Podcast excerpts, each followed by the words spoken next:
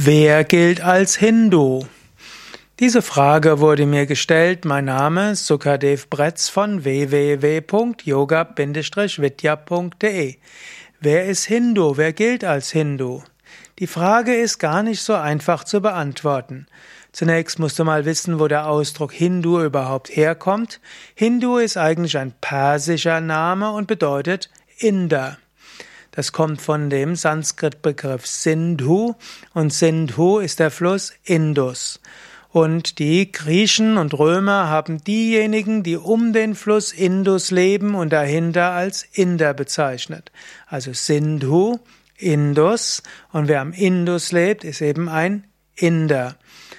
Und äh, im Laufe der Zeit wurden die, wurde der Name Inder dann eben allen auf dem Sud auf dem indischen Subkontinent gegeben.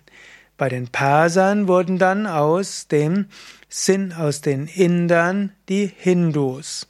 Und Hindustan ist das Land der Inder. Und ein Hindu ist derjenige, der in Indien lebt. Übrigens, in früheren Zeiten war Afghanistan, Pakistan, Bangladesch, Nepal, Bhutan plus das heutige Indien und Sri Lanka, diese sieben Länder waren alles Hindus. Dann im 18. Jahrhundert kamen die Engländer nach Indien, machten immer größere Teile von Indien zur englischen Kolonie und dann kamen auch die christlichen Missionare und die wollten irgendwo eine Bezeichnung haben für die Religion der Inder. Und es gab keine echte. Manchmal haben die Inder gesprochen von Sanatana Dharma, das heißt der ewigen Ordnung, und haben gesagt, wenn sie gefragt wurden, welche Religion folgt, der Sanatana Dharma, der ewigen Ordnung, dem ewigen Gewebe. Aber es war jetzt keine echte Religion. Gut, und dann haben die Engländer gesagt, okay, die Giants, die also dem Mahavira folgen und anderen Tirthankaras, das sind eben eine Religion, Jainismus. Und diejenigen, die dem Buddhismus folgen, sind eben die Buddhisten. Und so haben die Engländer aus dem Hinduismus letztlich Jainismus und Buddhismus und auch dem Sikhismus, also denen, die den Lehren äh, der Sikh-Gurus folgten, haben sie letztlich eigenständige Namen gegeben und dann entstand der Ausdruck Hinduismus als hm, Bezeichnung von all denen, die keine konkrete andere Bezeichnung haben. Im 18. Jahrhundert ursprünglich galten alle in Indien entstandenen Religionen als Hindu-Religionen. Dazu gehört dann Buddhismus, Jainismus, Sikhismus, Shaivismus, Vaishnavismus, Shaktismus, Vedanta und noch viele andere. Also im 18. bis Anfang des 19. Jahrhunderts hieß, gab es die Hindu-Religionen. Das sind Religionen, die in Indien entstanden sind. Und in Indien gab es ja auch schon seit dem 1. Jahrhundert nach Christus Juden und Christen.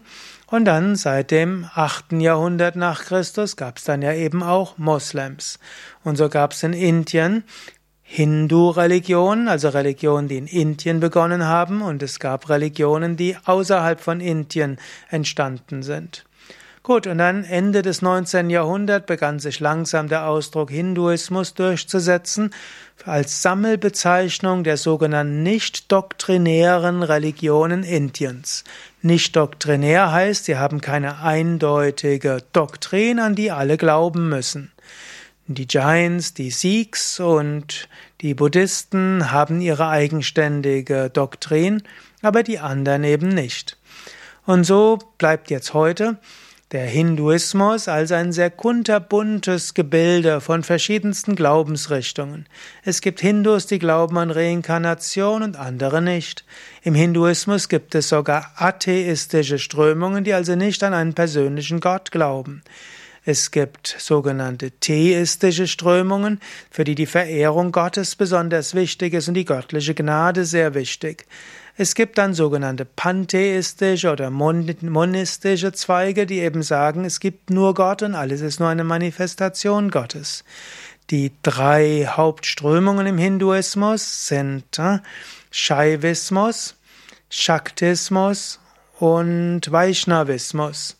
Die Vaishnavas sind diejenigen, die besonders Vishnu und seine Inkarnationen Krishna und Rama verehren. Die Shaivas sind solche, die besonders Shiva verehren und seine Manifestationen Ganesha und Subramanya. Und die Shaktas sind diejenigen, die ganz besonders die göttliche Mutter Shakti Devi, die Göttin, verehren und in ihren Manifestationen Kali, Durga, Lakshmi, Saraswati oder auch in anderen Namen wie zum Beispiel Tripura Sundari, Devi. Aber es gibt noch so viel andere Untergruppierungen. Und dann gibt es auch noch die Adivasis, das sind die Ureinwohner, die auch als Hindu gelten. Die haben noch ganz andere äh, Glaubensrichtungen. Wer gilt also als Hindu? Zum einen wird gesagt, derjenige gilt als Hindu, der, in, in, der im Hinduismus geboren wurde und nicht konvertiert ist zu einer anderen Religion. In einem Sinne heißt es, dass keiner zum Hinduismus konvertieren kann, sondern dass man als Hindu geboren wird. Aber Hinduismus ist kunterbunt. Es gibt eben auch Aspekte, also auch Gruppierungen im Hinduismus, wo man auch konvertieren kann. Zum Beispiel im Rahmen des Vaishnavismus gibt es zum Beispiel den Gaudiya Vaishnavismus und dann kann man sehr wohl konvertieren. Zum Beispiel die Hare Krishna Bewegung bezeichnet sich ja als Hindu Bewegung und dort ist es sehr wohl möglich, eben auch zum Hindu zu konvertieren. Oder in Indien gibt's die Reformbewegung Arya Samaj und Brahmo Samaj. Und auch hier kannst du zum Hinduismus konvertieren. Wenn du zum Beispiel in alte indische Tempel gehen willst, vor allem in Südindien, dann müsst du Hindu sein, um hineinzukommen. Um damit das geht, musst du also offiziell zum Hinduismus konvertieren und da gibt's zum Teil eben bestimmte Tempel der Arya Samaj Bewegung, wo du dann Unterweisung bekommen kannst, wo du geprüft werden kannst und wo du auch in einem heiligen Ritual dann auch zum Hinduismus konvertieren kannst, dann bekommst du auch ein Zertifikat und dann bist du Hindu. Gilt man als Hindu, wenn man Yoga praktiziert? Die, Praxis von Yoga macht dich natürlich nicht zum Hindu. Aber es gibt im Yoga auch bestimmte Aspekte, wo man sagen kann, ja, das gehört eigentlich zum Hinduismus. Ich bin zum Beispiel von Yoga Vidya. Ich mache jeden Tag Arati, was ein hinduistisches Ritual ist. Ich zelebriere regelmäßig Puja. Ich zelebriere regelmäßig Homa, Gottesverehrungen. Ich vergebe spirituelle Namen, gebe Geburtssegen und kann auch Totenrituale zelebrieren, spirituelle Hochzeiten. Bin ich ein Hindu? Nicht so einfach. Auf der einen Seite könnte man sagen ja, auf der anderen Seite nein. Und das ist eine etwas konfuse Aussage. Für die, für die monotheistischen Religionen ist ja klar, man ist entweder Christ oder Moslem oder Jude, es geht nicht alles gleichzeitig. Aber auch im Buddhismus ist es ja durchaus möglich. Zum Beispiel in China gibt es Menschen, die sind gleichzeitig Buddhisten, Taoisten und Konfuzianer. Oder auch im Japan gibt es eine ganze Menge, die fühlen sich als Shintos, also Anhänger des Shintoismus, aber gleichzeitig sind sie auch Buddhisten. Und so bin ich auch äh, durchaus Mitglied in der evangelischen Kirche, aber ich bin auch jemand, der ein Hindu-Priester ist. Und ich bin auch ein Acharya, ein spiritueller Lehrer in der Yoga-Vedanta-Richtung. Und Yoga-Vedanta wiederum ist ein Zweig im Hinduismus. Wer gilt also als Hindu? Alles nicht so einfach. Und es ist auch nicht auch so wichtig mindestens im klassischen Indien, also bis vor 150 Jahren, bevor die Engländer darauf gedrängt haben, dass jemand klar sagt, welcher Religion gehört er an, ist es durchaus nicht so klar, welcher Gruppierung man anhängt. Und es war im mittelalterlichen Indien durchaus möglich, dass man Christ und Hindu gleichzeitig war, Buddhist und Hindu. Und es gibt sogar einige großen Mystiker, von denen man bis heute nicht genau weiß, waren sie eigentlich Hindus oder waren sie Moslem? Denn sie hatten sowohl Hindu wie auch Moslem-Schüler und sie haben sowohl in Moscheen gepredigt wie auch in hinduistischen Tempeln. Diese und diese Abgrenzungen zu machen, ist etwas sehr Westliches.